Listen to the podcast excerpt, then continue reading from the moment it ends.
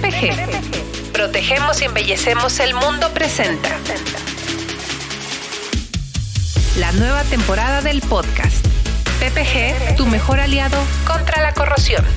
En este podcast recuperaremos los aprendizajes de cientos de proyectos en los que tendremos la introspección del equipo de servicio técnico de PPG con más de 90 años de experiencia combinada. Equipo que está comandado por el ingeniero Gerardo Cedillo, experto en corrosión, certificado por NACE International. Tenemos en cada capítulo una mirada única de todas las aristas en los procesos y tipos diferentes de recubrimientos. PPG, tu mejor aliado contra la corrosión. Bienvenidos. ¿Qué tal? Pues escuchas eh, nuevamente en otro episodio de PPG, tu aliado contra la corrosión. Esta es la segunda sesión de eh, el podcast que nos estamos platicando justamente de acueductos y de infraestructura hídrica con los ingenieros Juan Pablo y Jesús Pichardo. Eh, me gustaría hacer una pequeña recapitulación de lo que hicimos en la primera, en la primera sesión, el primer episodio, y entonces continuamos hacia la, hacia la segunda parte. Eh, platicamos justamente de eh, de infraestructura que es crítica para el desarrollo de cualquier país y cualquier ciudad, como lo son los acueductos. El ingeniero Pichardo nos platicaba un poco de la historia eh, que han pasado para el desarrollo de los acueductos hasta, eh, hasta la fecha, en donde pasamos desde acueductos que estaban completamente abiertos y que eran únicamente eh, un flujo por gravedad, actualmente con la infraestructura de bombeo con la que contamos actualmente y la demanda que se tiene en las diferentes ciudades de nuestro país, a tener infraestructura o acueductos que están cerrados y que se pueden construir en materiales muy diversos. Platicábamos acero al carbón, hierro dúctil, concreto preforzado, eh, en tema de algunos eh, plásticos como puede ser el PVC o el polietileno de alta densidad eh, y también algunos parámetros de diseño ¿no? que van a influir en la toma de decisión de material de construcción y también todo el, diseño que se, que se realiza, como por ejemplo el tipo de suelo, el ataque que puede sufrir el acueducto, y el ingeniero Pichardo nos platicaba de un caso muy puntual aquí en Ciudad de México, en algunas zonas en donde el suelo es un suelo que puede ser este, móvil y una tubería rígida no sería una selección muy adecuada y entonces se optan por recurrir por eh, materiales de tipo plástico que son flexibles.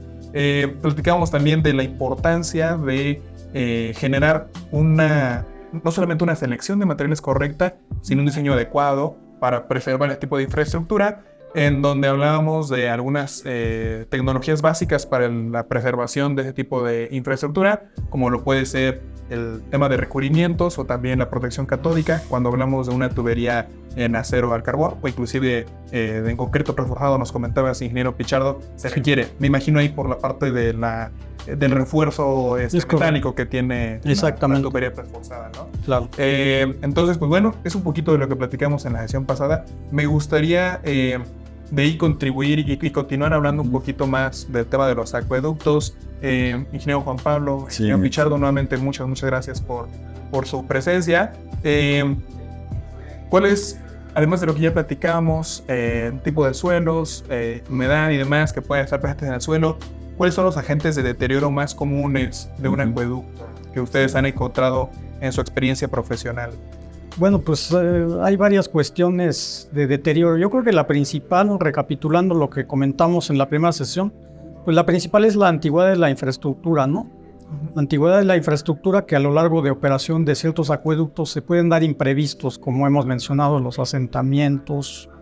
a, lo mejor también es importante mencionar la, eh, la, la obra, ¿no? La construcción de la obra que debe cumplir con parámetros de calidad Normalmente se asignan supervisiones para que los acueductos queden perfectamente construidos, los que van junteados con el famoso este sistema de espiga campana, los que son soldables como la tubería de acero, los que son este, termofusionados como el caso del polietileno.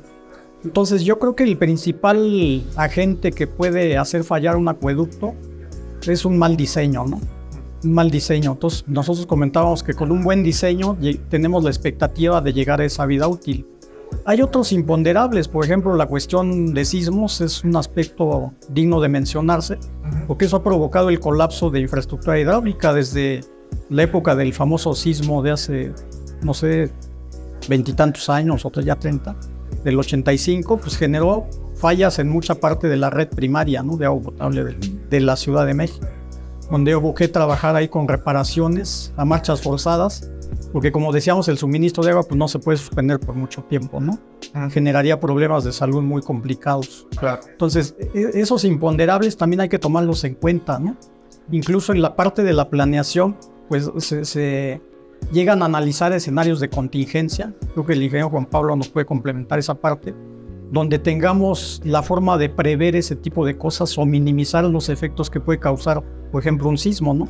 Que pueda colapsar alguna línea primaria de diámetro importante, cómo restituirla, cómo hacer llegar el agua pues, a la brevedad posible ¿no? a los núcleos de población. Claro. E, esos agentes son muy importantes. Digo, los, los agentes que pueden ser externos, a lo mejor un estudio de geotecnia que no sea eficiente, ¿no? Un estudio de geotecnia deficiente que es la geotecnia que nos permite tener, bueno, pues nos permite tener las características del suelo donde va a interactuar nuestra infraestructura. Entonces, si yo en el estudio de geotecnia detecto que mi suelo tiene hundimientos, puedo hacer algún tipo de previsión para que mi acueducto no tenga problemas o sean lo, lo mínimo posible. ¿no? Entonces, la geotecnia es un elemento importante que debe contribuir a la parte del proyecto hidráulico. La geotecnia, la estructura. Este, en un acueducto también hay que tomar muy en cuenta los cruces. Normalmente los acueductos, aunque son subterráneos, tenemos que cruzar infraestructura importante como vías de comunicación, cauces. Claro. Eh, donde ahí, pues yo le, yo le veo mucha ventaja, por ejemplo, a la tubería de acero. La tubería de acero, por su alta resistencia, es imprescindible para ese tipo de casos. Nosotros cuando diseñamos un acueducto, normalmente proponemos una camisa de protección al tubo de conducción, que puede ser de cualquier material, puede ser desde plástico, acero, hierro, lo que sea. Claro. Si lo protegemos con la tubería de acero, ya estamos garantizando que ante eh, cargas externas, nuestro acueducto no tenga falla. ¿no? Entonces, te digo, yo creo que todos esos agentes son previsibles en el diseño. Los imponderables, pues yo considero una cuestión sísmica de, de, relevancia, ¿no? Que puede hacer que fallen nuestras estructuras.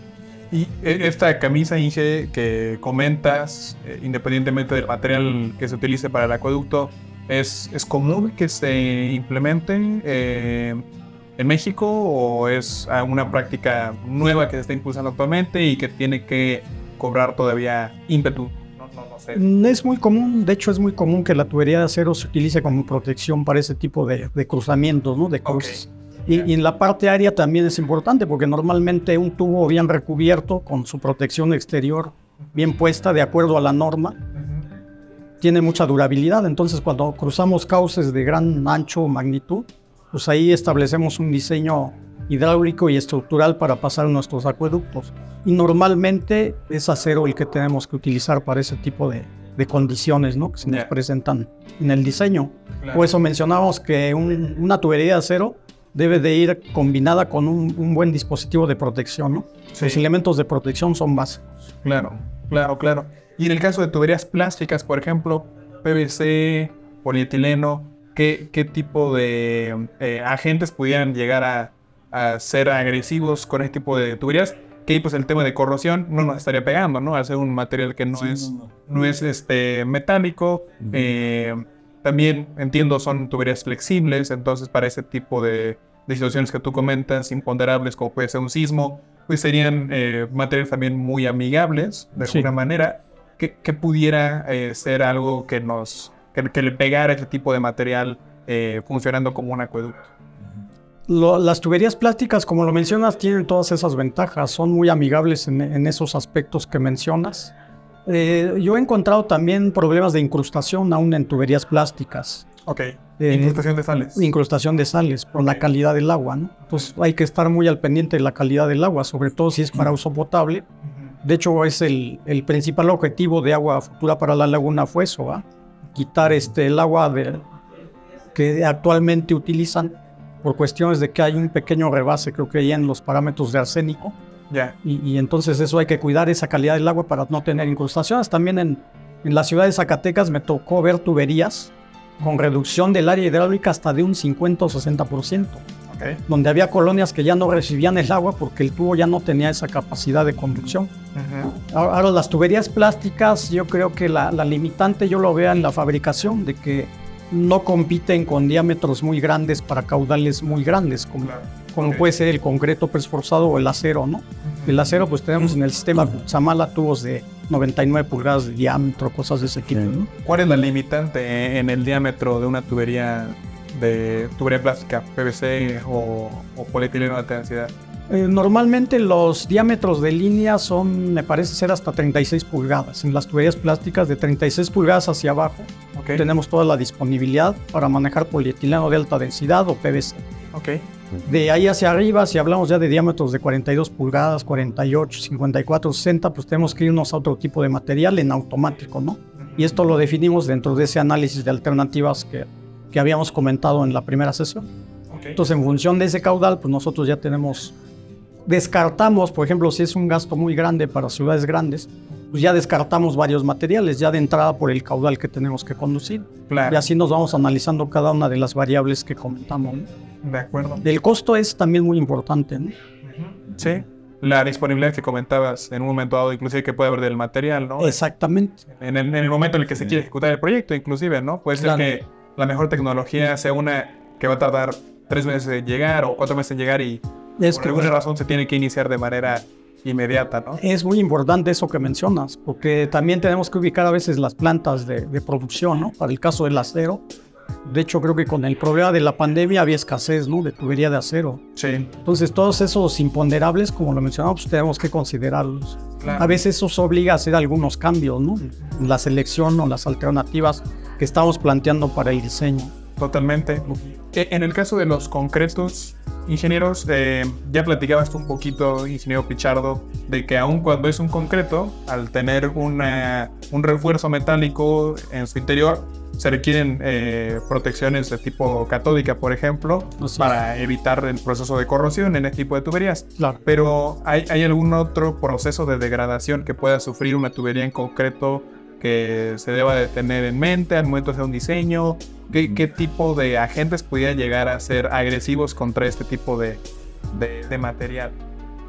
Pues básicamente la calidad del agua, ¿no? Si no se, si no se cumple con esa calidad del agua y, el proceso de construcción, o, sea, los junteos en los sistemas famosos de espiga, campana o con cople, debemos de tener personal especializado que sí cubra esas situaciones, ¿no? Ah. Porque aunque se tiene la prueba de hermeticidad, que es una prueba hidrostática, le llamamos, antes de entrar en operación las líneas, nos ha tocado ver que a veces hay juntas que están mal colocadas. Entonces, aunque pasa la prueba de hermeticidad con el tiempo, o algún movimiento del suelo, esas juntas, si están mal colocadas, tiendan a, no estar alineadas y pues ahí es donde se van produciendo las fugas. Claro. Entonces ahí tenemos que tener personal, obra de mano calificada, ¿no? Para la instalación de las tuberías. Y cada tubería tiene su proceso distinto, ¿no? Por ejemplo, la de concreto es una forma, la de polietileno, la del acero, pues el junteo del acero prácticamente es la soldadura. Entonces tenemos que tener especial cuidado con la soldadura. En el caso del concreto presforzado, con las juntas. En el caso del polietileno, con la termofusión. Son equipos especiales para unir la tubería con la propia tubería a través del calor. Claro, ok. Entonces todo eso, eh, todo eso hay que tomar en cuenta.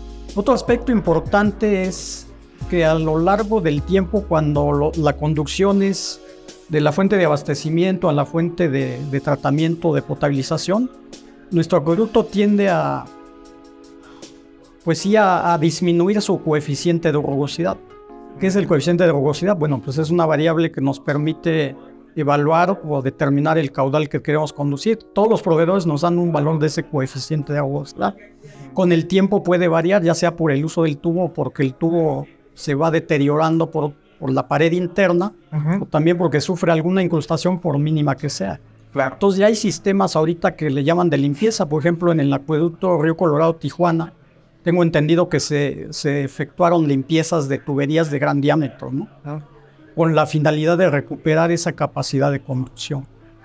todo eso es parte de un monitoreo constante de la infraestructura y el mantenimiento en el momento adecuado.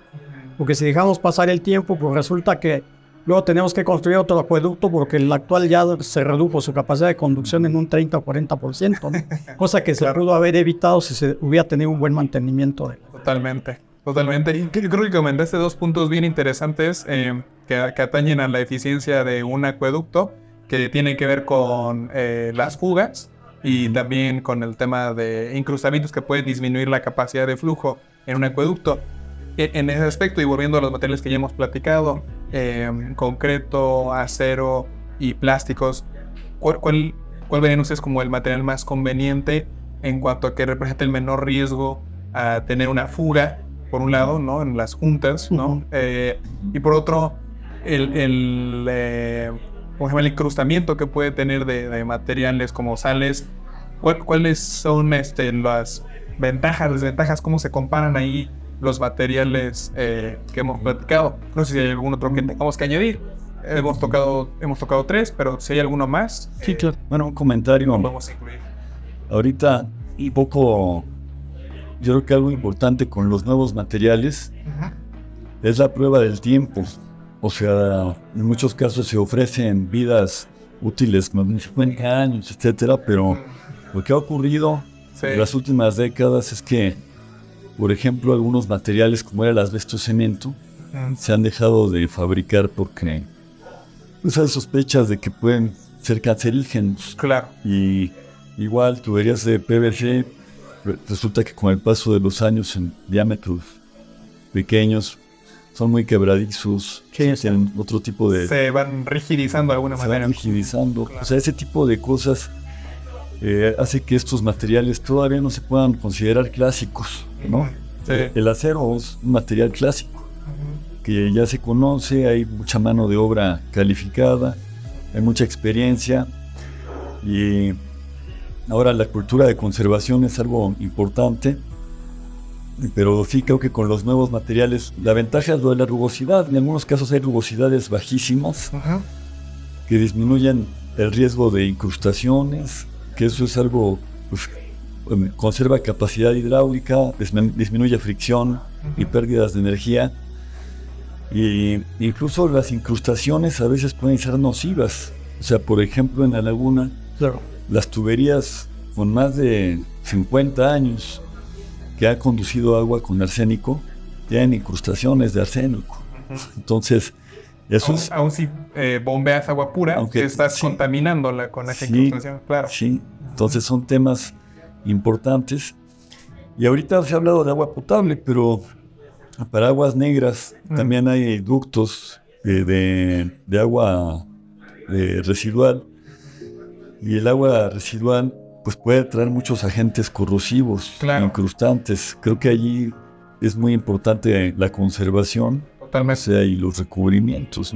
Y en ese campo sí hay esa cultura de conservación, pues va evolucionando, ¿no? Va evolucionando con nuevas tecnologías, materiales, pero todavía hace falta eh, implementarla con más disciplina dentro de lo que es la la, cultura pues, común del sector agua, que normalmente es, es mantenimiento correctivo, ¿no? Cuando de pronto ves que ya no llega el agua a un lado, dices, que algo está fallando. sí, claro, sí. Y ahí es donde se emprende una acción. Ahí, lo, que tú comentas, Inge, definitivamente creo que es muy diferente el conducir agua dulce o agua potable a conducir un agua que ya, ya pasó por algún servicio municipal o, industrial. O sea, el, el, el efluente de, de ese tipo de procesos, pues puede venir con cargas orgánicas o cargas químicas, inclusive que pueden ser muy agresivas. Más allá de la agresividad que ya puede tener el agua dulce o potable, al material desconducido, eh, pues le añades toda la parte de carga química o carga orgánica y la actividad bacteriológica que puede desarrollar ambientes ser muy, muy agresivos, muy corrosivos. Creo que ahí sí, definitivamente, pues tendríamos que pensar en en, una infraestructura o en métodos de protección de esta infraestructura muy, muy particulares. Eh, ahí, pues, nuevamente, me gustaría hacer un pequeño paréntesis este, y platicar un poco de cómo PPG contribuye a la preservación de este tipo de infraestructura desde la parte de recubrimientos, que eh, digo, es, es, una parte de, un proceso de, de, protección, definitivamente hay otros elementos, pero creo que un recubrimiento en sí mismo es, es una... Es un elemento este, básico y muy relativamente sencillo de aplicación en muchos casos que puede acompañar después a, otros este, procesos de, preservación de infraestructura. Ahí justamente en, el caso de eh, aguas eh, residuales, donde podemos tener ambientes con ácido sulfídrico y que después eh, generan ácido sulfúrico. Son, son ambientes muy agresivos y muy corrosivos para una tubería en concreto o en acero, ¿no? En, general o cualquier material. Y que eventualmente pues, pueden llegar a degradar y deteriorar completamente un, este, un ducto y dejarlo inservible. Entonces, para ese tipo de necesidades, lo que nosotros impulsamos hoy en el, en el portafolio de PPG son recubrimientos que están probados de acuerdo con estándares como ASTM G210, eh, que también es una prueba que la han denominado por el acrónimo de SWAP, probablemente la han escuchado de Severe Wastewater Analysis Testing. Eh, hay un producto, un par de productos que tenemos en el portafolio, eh, PPG Raven 405 y PPG Aquataflex 506, que son el primero de ellos es un recubrimiento epóxico que es probado de acuerdo con este estándar en, somete a un ambiente con ácido sulfídrico, con metano y con otros gases que se pueden generar en este tipo de ambientes. Después de un periodo de prueba determinado por el estándar, se somete a una evaluación de de coloración, cambio de masa, adherencia, para ver si hay una afectación al recubrimiento y eso va a comprometer obviamente la estabilidad en la estructura que se está protegiendo. Eh, en el caso de los dos productos que comento, pues justamente han sido probados y diseñados para pasar estas, esos estándares de prueba y poder brindar una protección eficiente a, a ese tipo de infraestructura, ¿no? Y que inclusive, como bien comentas, eh, ingeniero, que se pueden utilizar, que sean amigables para su uso en un proceso de mantenimiento, ¿no? Eh, no únicamente vamos a pensar en la instalación eh, cuando nace el proyecto, sino al cabo de 10 o 15 años volver y poder dar mantenimiento de una manera fácil y eficiente. No son recubrimientos que se aplican por aspersión, son amigables en esa parte de aplicación, entonces creo que es bastante interesante el comentar las tecnologías con las cuales hoy contamos en el portafolio de PPG y que definitivamente pues, contribuyen a una infraestructura robusta desde la parte de la conducción del agua del punto de captación hasta potabilización y después del uso hacia, hacia el proceso de, tratamiento que tiene que ocurrir en el agua antes de que la echemos a algún este, cuerpo superficial o, o algo del destino y que bueno, pues de alguna manera es el, granito de arena que ponemos desde PPG para, para contribuir a, esa parte. Pero me parece totalmente eh, relevante lo que comentas, ingeniero. Sí. Em, no sé, a nivel de infraestructura hídrica, creo que hemos platicado ya un poco de la parte de acueductos, oído también inclusive de sistemas de drenaje, pero en la experiencia de ustedes, eh, ingeniero Pichado, ingeniero Juan Pablo, ¿Qué, infraestructura requiere nuestro país? Lo comentamos en un inicio para justo pensar en un futuro sustentable en materia hídrica, eh, en donde tenemos que emprender acciones ágiles eh, y rápidas en los siguientes años para llegar a, un punto en donde el crecimiento demográfico e industrial sea sostenible en el país, que, definitivamente vamos para allá en los siguientes 25, eh, 30 años eh, la población en México, si no estoy mal, me parece que se estima incrementa en unos 20 25 millones de habitantes. Mucha de la población va a migrar, va a continuar migrando hacia polos urbanos y ya no tanto rurales. Eh, ¿cómo, ¿Cómo llegamos a un punto en donde eso sea sostenible eh, sin poner en riesgo el crecimiento económico y, y demográfico de nuestro país? Primero que nada, la planeación es muy importante para encontrar esa armonía entre las fuentes de abastecimiento y la infraestructura.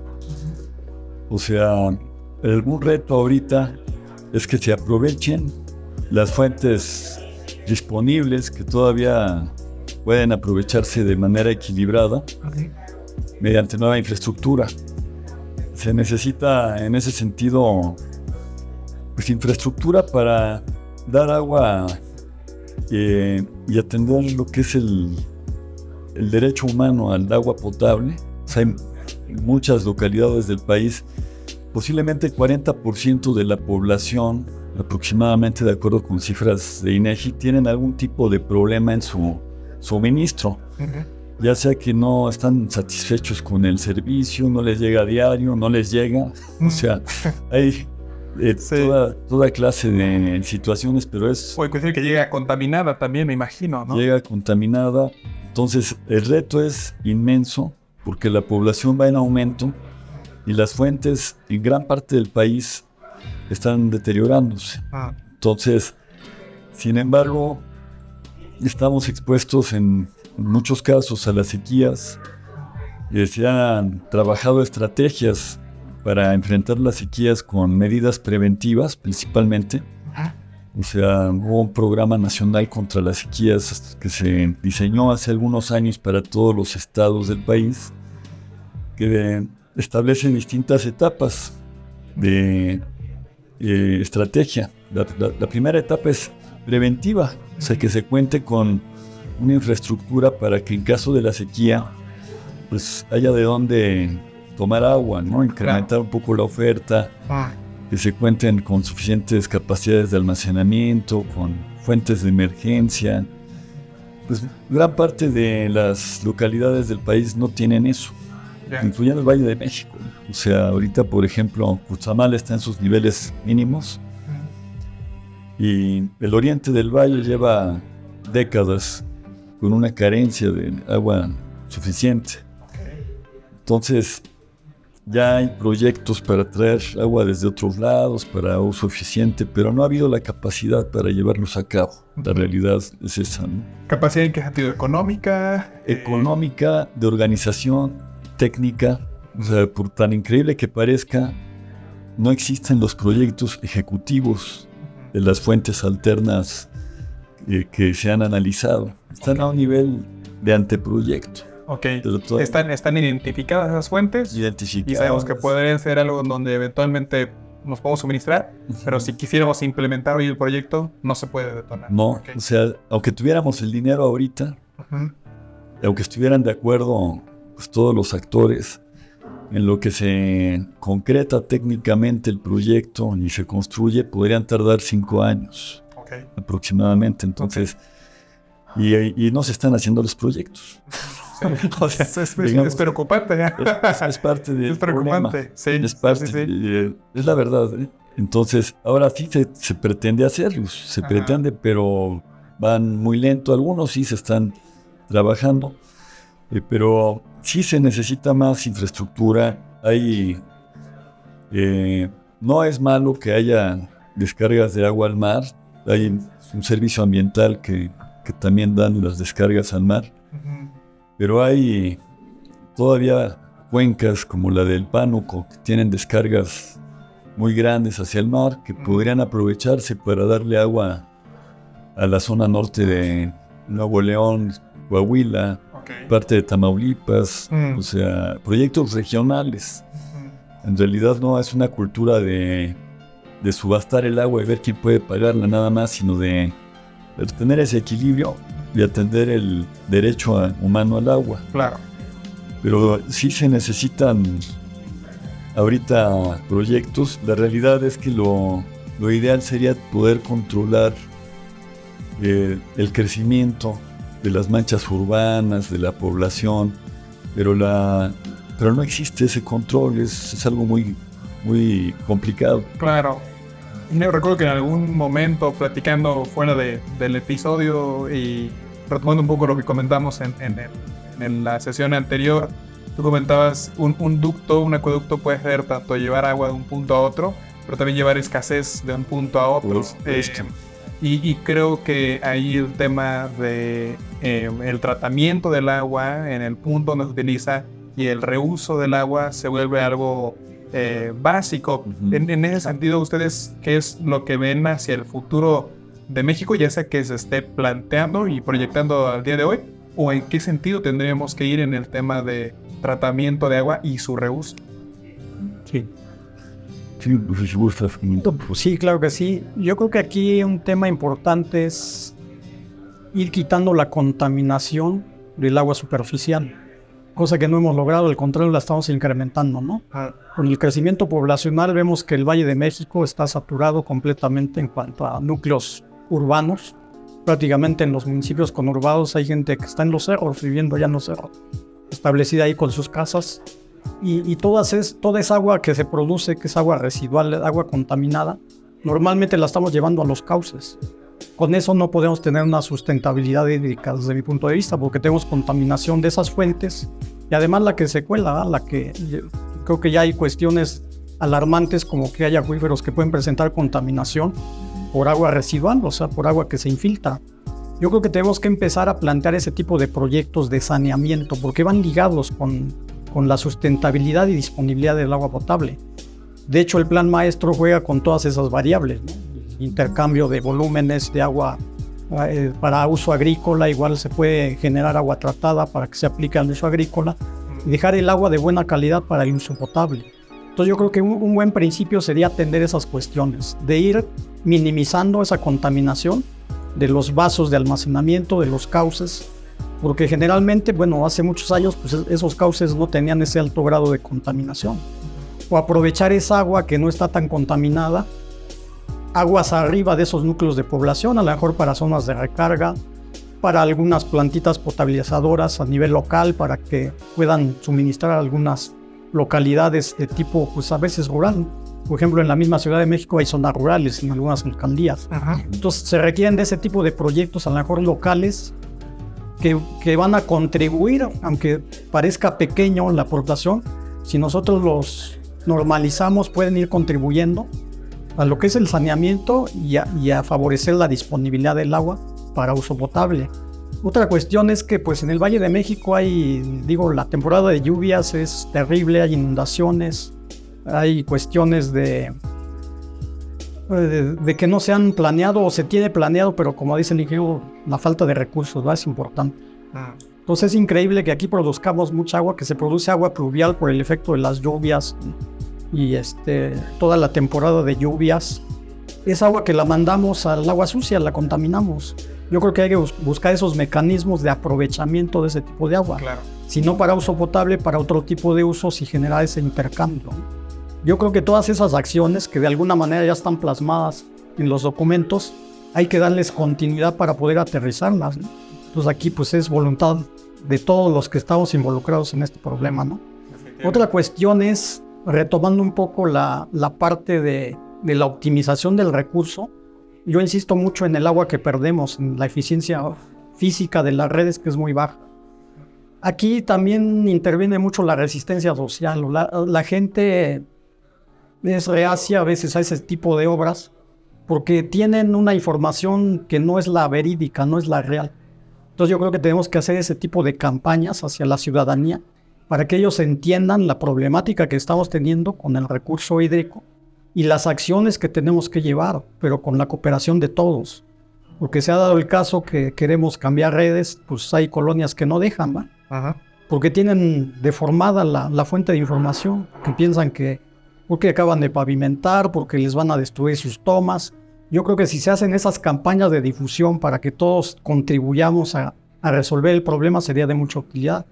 Entonces yo creo que un punto importante es ese, disminuir la contaminación para tener un mejor aprovechamiento de lo que son las aguas superficiales y recuperar caudales del agua que estamos tirando, básicamente en las redes que ah, tienen arriba de 50 años de operación en muchos casos, ¿no? En muchas de nuestras ciudades. Definitivamente creo que hay mucho que tenemos que hacer todavía en materia hídrica. O sea, tan, en esta práctica de asociaciones hemos visto mucho de lo bueno que estamos haciendo hoy en México, ¿no? A, través de proyectos eh, de, de tipo acueductos, y una selección correcta de materiales y un diseño adecuado.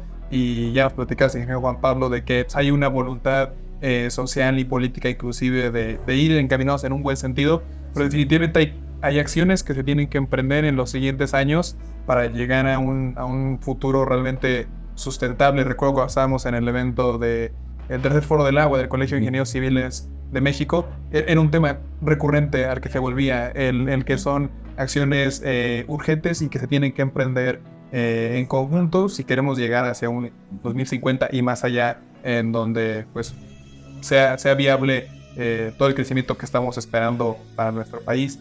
La verdad es que yo quiero agradecer mucho, ingeniero Juan Pablo, nuevamente, ingeniero Jesús Pichardo, esta disponibilidad, tener esta charla. La verdad es que desde antes de cuando estábamos platicando para hacer este episodio eh, y ahorita mismo he aprendido mucho de ustedes. Les agradezco esa oportunidad de, tener esta apertura y de poder hablar de un tema que creo que es tan, tan, perdón, crítico el hacerlo del común de las personas, el, democratizarlo y hablar del agua es, es un tema que yo creo que de repente no es muy, no es muy sexy, pero es muy urgente. Eh, y, en tanto tenemos nosotros agua en nuestras casas y lo vemos ahí en el día a día, eh, la, tenemos, pues digamos que no estamos viendo un problema, pero ahí, ahí está, está latente y en algún momento es una bomba de tiempo que si no se emprenden las mejores necesarias, como hemos platicado, pues puede, puede llegar a, explotar. Eh, no sé, ingenieros, si tengan algún último comentario, palabra eh, de cierre.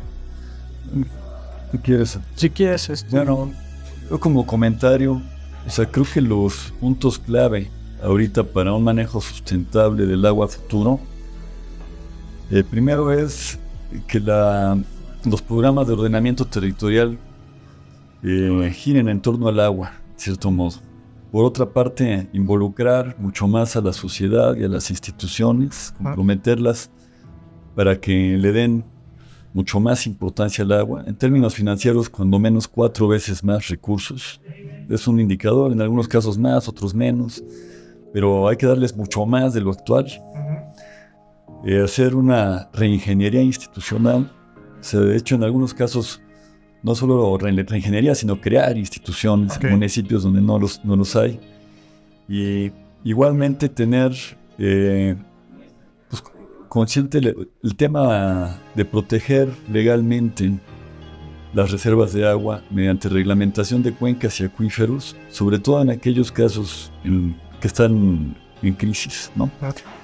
Y por último, tomar en cuenta muy en serio el cambio climático global, o sea, tanto acciones para mitigarlo como acciones de adaptación, porque México tiene pues un panorama muy importante. Y, pues, y sumarse todos, yo creo que la parte tecnológica que trabajan PPGs, eh, pues, uno de los actores, todos somos actores aquí, todos tenemos que poner lo mejor de nosotros. Y yo celebro que tengan propuestas de vanguardia ¿no? para poder eh, prolongar la vida de la infraestructura y en condiciones que protejan la salud y al ambiente. ¿no? Claro, sí, totalmente. Creo que esa, eh, ¿cómo se llama? Este, combinación, colaboración de industria o, de iniciativa privada, iniciativa pública, tiene que estar presente para resolver este tipo de problemas. No es la acción de un, solo actor eh, en, nuestro país, es, es la suma de muchas acciones. Eh, ingeniero Pichardo, eh, muchas gracias nuevamente por estar acá. si tengas algún comentario igualmente. Pues más que nada agradecemos tu invitación. Creo que seleccionaste un tema interesante que tiene que ver con tu actividad profesional yo creo que requerimos gente de ese tipo que esté interesada en estos temas y entre más estemos involucrados todos y mejor informados, yo creo que podemos sacar muchas cosas buenas ¿no? de esto. Muchas gracias, ingeniero. Y pues de hecho yo me gustaría dejar abierta la puerta a si eh, en algún momento hay oportunidad de platicar otro tema puntualmente. Creo que está el tema de desaladoras, plantas potabilizadoras, plantas de tratamiento de agua residual, que forman parte también de la infraestructura hídrica. Eh, sería bien interesante poder abordarlas. Eh, finalmente hablamos de un par de elementos el día de hoy, pero como lo comentaste, ingeniero Juan Pablo, esto es, esto es algo mucho más integral y mucho más complejo. Eh, nuevamente, pues agradecerles el tiempo y la disponibilidad para estar acá y a nuestros escuchas igualmente por acompañarnos eh, y por preferirnos dentro de los, sus podcasts de recubrimientos este, disponibles en, el, en, sus redes sociales, este, como puede ser Spotify o cualquier otra plataforma que utilicen para escuchar eh, podcast. Muchas gracias y que tengan un excelente día. PPG. Protegemos y embellecemos el mundo presenta. La nueva temporada del podcast. PPG, tu mejor aliado contra la corrosión. ¿Buscas la solución perfecta para tus proyectos de pintura? La respuesta está en la palma de tu mano con la aplicación PPG. Imagina poder calcular la cantidad exacta de pintura que necesitas en un instante. Con la aplicación PPG es fácil y rápido. Solo ingresa tu área estimada, porcentaje de pérdida y grosor deseado y listo. Pero eso no es todo. Descubre el poder de nuestro comparador de pintura, donde podrás explorar opciones de los principales fabricantes y elegir la pintura perfecta para tu proyecto. Además, nuestra guía interactiva te ofrece recomendaciones de productos específicos para diferentes industrias, ya sea que pintes tu hogar, tu negocio o cualquier otro lugar. Encontrarás las mejores soluciones con un solo toque Y eso no es todo. Mantente al tanto de las últimas noticias y eventos. Accede a toda la literatura de nuestros productos y descubre lo que PPG tiene para ti. Descarga la aplicación PPG ahora mismo y lleva el poder de la pintura en tus manos. PPG, protegemos y embellecemos el mundo. Disponible en Android y iOS.